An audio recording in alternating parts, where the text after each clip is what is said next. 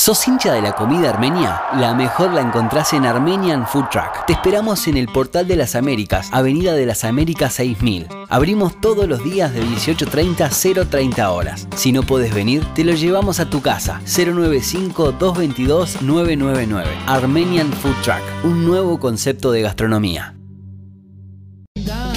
Seguimos en Vamos que Vamos, ya tenemos en línea al integrante del ejecutivo de la AF, a Gastón de Aldi. ¿Cómo estás Gastón? Bienvenido. Eh, ¿Qué tal? Buenas noches. Eh, un saludo para todos ustedes y un saludo a la audiencia. ¿Todo tranquilo? Bueno, acá eh, llevándola... ¿En cuarentena en tu caso, Gastón? Sí, sí, sí, sí. En este momento estoy en, mi casa tratando de salir lo menos posible, pero de todas maneras en comunicación permanente con todos mis compañeros del Ejecutivo y obviamente con con los clubes. Eh, esto obviamente significa que estemos permanentemente en línea y permanentemente en comunicación, monitoreando cuáles son la, eh, por lo menos los avances, las noticias de las últimas horas y planteando obviamente diferentes escenarios, algo que obviamente no sabemos eh, a qué es lo que nos estamos justamente exponiendo. ¿no? Cuento una íntima, con Gastón la otra vuelta nos encontramos en la AUF y me decía, hace tiempo que no puedo disfrutar de mi casa y mi señora me está por matar. Por lo menos miremos el lado positivo de la cuarentena, Gastón. Ahora es al revés, ahora. ahora dice andate. ¿Cuándo te vas a ir? ya no te banco más. Eso no, no sucede a todo, no, no, pero bueno. Eh, lo que pasa es que si bien por, por, ese lado que Nico decía eh, es positivo, por otro lado también la preocupación de, de, todo y además que obviamente nos estamos enfrentando a algo que nosotros no, no sabemos hasta dónde va, pero bueno, esperemos pasarlo de, la mejor manera. Yo creo que acá todos estamos focalizados en que lo más importante eh, es la salud, lo más importante es la vida humana y bueno, en eso tenemos que todos los lineamientos y todas las decisiones que vayamos tomando yo creo que tienen que apuntar a priorizar eso y obviamente tratando de minimizar las consecuencias económicas que lo va a tener para todos, ¿no? Lo va a tener para el país, lo va a tener para la familia, lo va a tener para las empresas. Así que bueno, tratemos de, que todo esto en definitiva se, se aminore lo máximo posible. Y recién este Oscar nos decía, ¿no? Haciendo un reglamento por los equipos, Defensor Sporting ya lo confirmó y ahora también Plaza Colonia de que enviará a sus jugadores y también funcionarios al seguro de paro.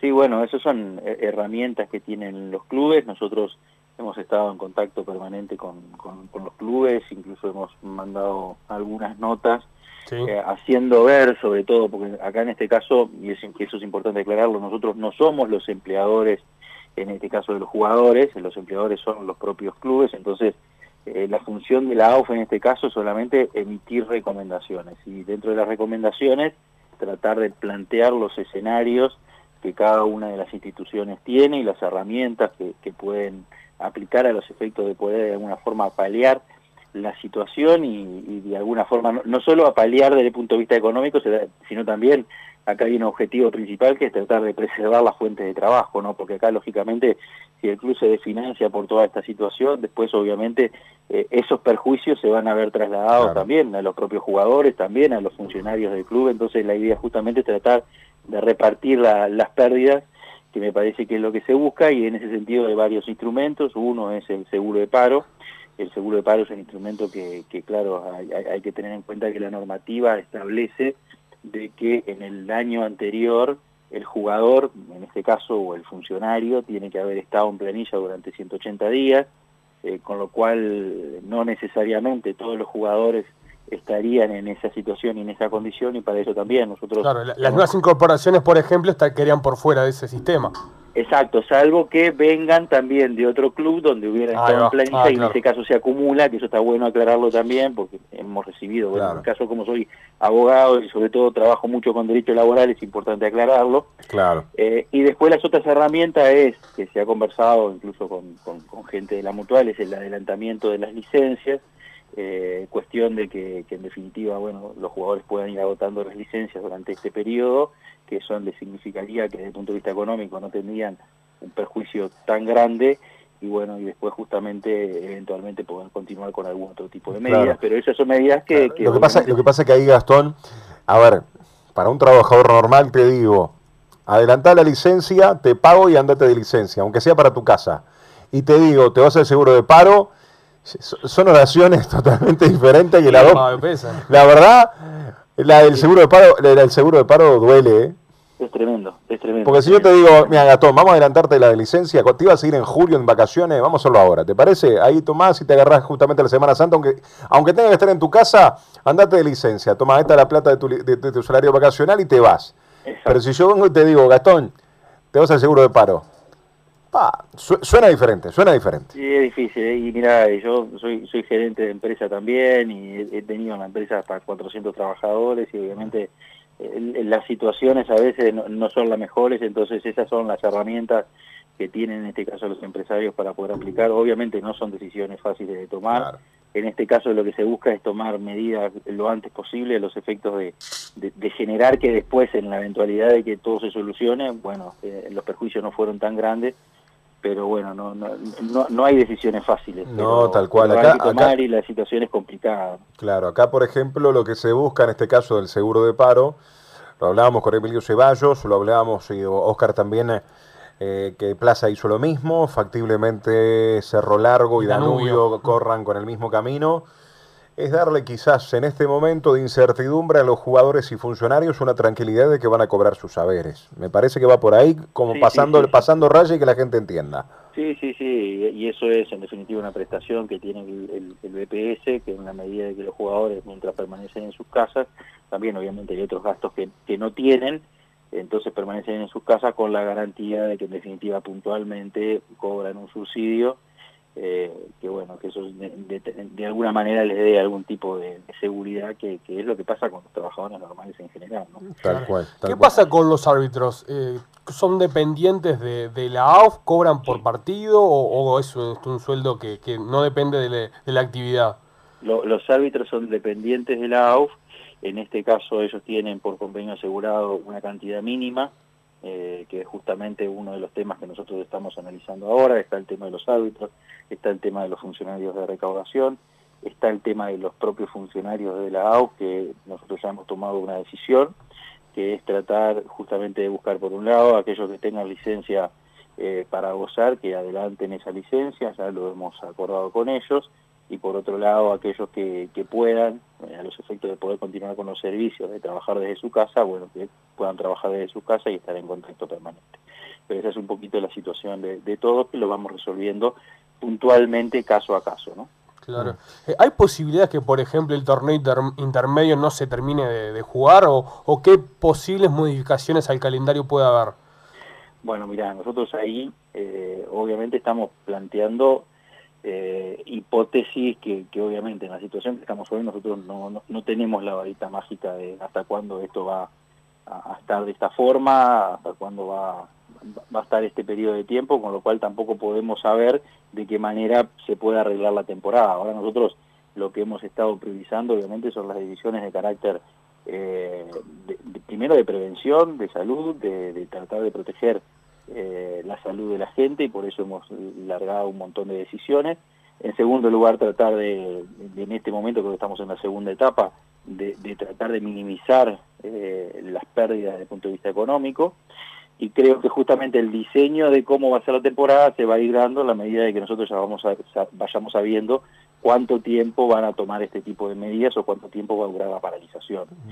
Incluso tomando en cuenta de que obviamente después de que todo esto se reactive hay que dar necesariamente un tiempo a las instituciones, a los efectos de que los jugadores se puedan poner en forma, digo, eso no, no significa que mañana se levanta y que inmediatamente empezamos la competencia, yo creo que hay que dar un margen de tiempo. Entonces ahí tenemos dos hipótesis, Eh, si, si la situación es hasta mediados de abril, es una situación, ahí se puede acompasar de alguna forma la temporada, tratar de ajustar de alguna manera las competiciones para poder terminar de acuerdo a cómo estaba establecido. Si, si la cuestión va más allá, ahí bueno, hay que plantear otro tipo de alternativas, entre las cuales puede estar, como tú decís, eh, eliminar el intermedio, puede estar eh, el postergar un poquito más la, la- la temporada justamente. Entonces, ha- hay muchas cosas, yo creo que no lo podemos eh, nosotros adelantar ahora, porque sería hacer futurología, Claro. que me parece que no corresponde.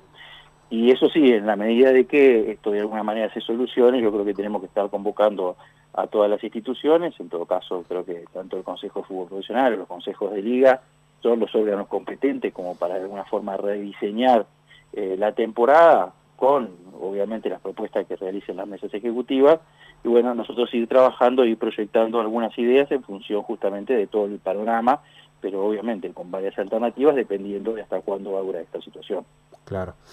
Eh, es, es difícil y es impensado. Y acá quizás en la pelota, en todo lo que está pasando en el mundo y en nuestro país, este Gastón parecería ser lo menos importante. Obviamente, en el caso nuestro, tratamos de abordarlo sin perder esa sensibilidad y responsabilidad a la hora de, comunicar de lo que está pasando y así lo hacemos de forma diaria.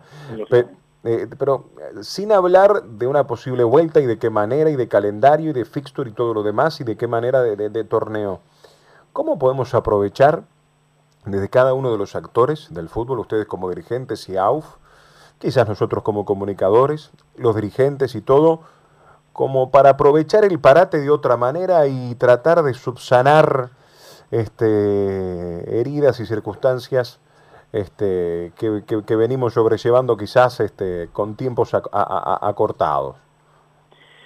Bueno, mira, eh, yo, yo creo que es, eh, es una buena una buena oportunidad. Nosotros estamos eh, trabajando, te digo, en, conjunto con, con, todas las instituciones, más allá de las diferencias. Yo creo que en este momento nosotros tenemos que dejar de lado las diferencias porque acá tenemos un objetivo común que es la salud de la gente. Acá hay realmente perjuicios y daños que, que vamos a sufrir todos. Esto en definitiva eh, viene para todos, entonces yo creo que lo que menos podemos esperar, tanto de nosotros que somos dirigentes, que estamos en el gobierno de AU, como también los que no están de acuerdo con la gestión, lo que nunca podemos esperar es un actitud oportunista. Entonces, yo creo que en estos momentos es donde todos tenemos que, que juntarnos, donde todos tenemos que dialogar, donde todos tenemos que buscar las mejores soluciones, ninguno tiene la varita mágica, esta es una situación de fuerza mayor que nos ha excedido a todos, algo que nos ha venido de arriba y nos ha golpeado y nos ha golpeado de manera dura. Y ahora tenemos que salir juntos de todo esto. no podemos salir uno por un lado y otro por el otro porque en definitiva lo que vamos a generar es que el daño sea mayor. Entonces acá solamente se puede salir de esta situación con diálogo, todos juntos y tratando de buscar y pensar las mejores soluciones para que en definitiva nadie en particular soporte el daño, sino que en definitiva las pérdidas sean equilibradas, sean compartidas, porque de esto eh, no, podemos salir de otra forma si no es conjuntamente. ¿Sabés, este, Tenfield, qué va a hacer sobre los, los pagos que hace mensualmente? Bueno, se está trabajando, se está eh, conversando justamente por, ese tema, porque es eh, muy importante no solo para la AUS, sino en definitiva para las instituciones.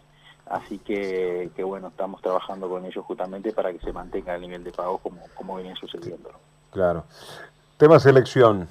Eh, obviamente se posterga todo, es difícil.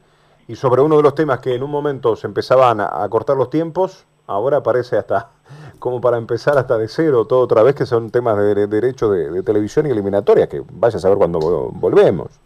Sí, acá obviamente nosotros estábamos trabajando con, con, el pie en el acelerador porque realmente el tiempo ya nos estaba premiando, quedaban 15 días para el primer partido de las eliminatorias y bueno, esta situación de alguna forma descomprimió por un lado la situación en cuanto a lo que es la premura de llegar a un acuerdo, pero por otro lado también eh, hay algo que es muy importante, que es la necesidad de obtener recursos, porque de ahí obviamente se sustenta la mayor parte de lo que es el presupuesto de la asociación, entonces para eso para nosotros es muy importante. De todas formas, e-, esta suspensión nos da margen para seguir negociando, eh, por otro lado está también la situación de la Copa América, que yo creo que de, una forma lógica, natural y racional, claro. Eh, la Conmebol la pasó para el año siguiente, porque al, tomar en definitiva la, la UEFA la, la, decisión de pasar la Eurocopa para el año que viene, y al ser en definitiva la intención de que tanto la Eurocopa como la Copa América se jugaran simultáneamente, yo creo que la, la Conmebol no, no, no tenía otra otra resolución desde el punto de vista de la lógica de que pasarla para el año siguiente, cosa que así se dio. Así que eso también nos permite de alguna forma un margen como para poder reacomodar las temporadas. Hay que recordar también que tenemos Copa América, que hay Copa Sudamericana.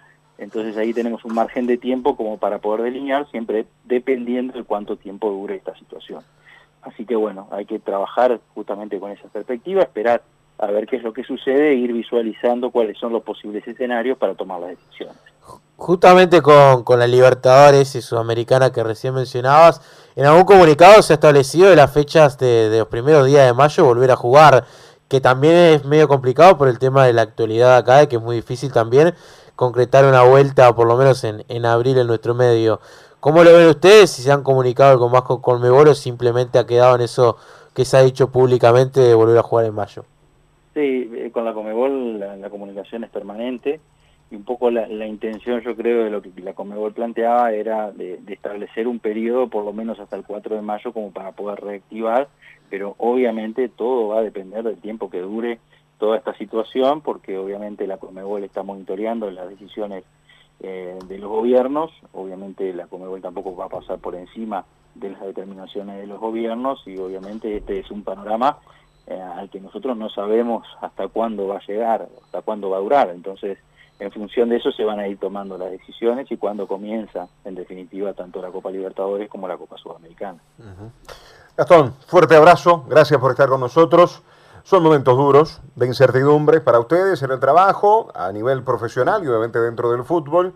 Nadie esperaba estar en esta situación y para nosotros también a nivel de, de periodistas deportivos, de programas deportivos, nos genera también una, una incertidumbre de cuándo vuelve el deporte, cuándo vuelve el fútbol y cuándo vamos a volver a la normalidad y de cuánto nos puede llegar a repercutir a nivel económico. Esperemos que sea lo menos posible y la verdad este, todos dependemos de esto.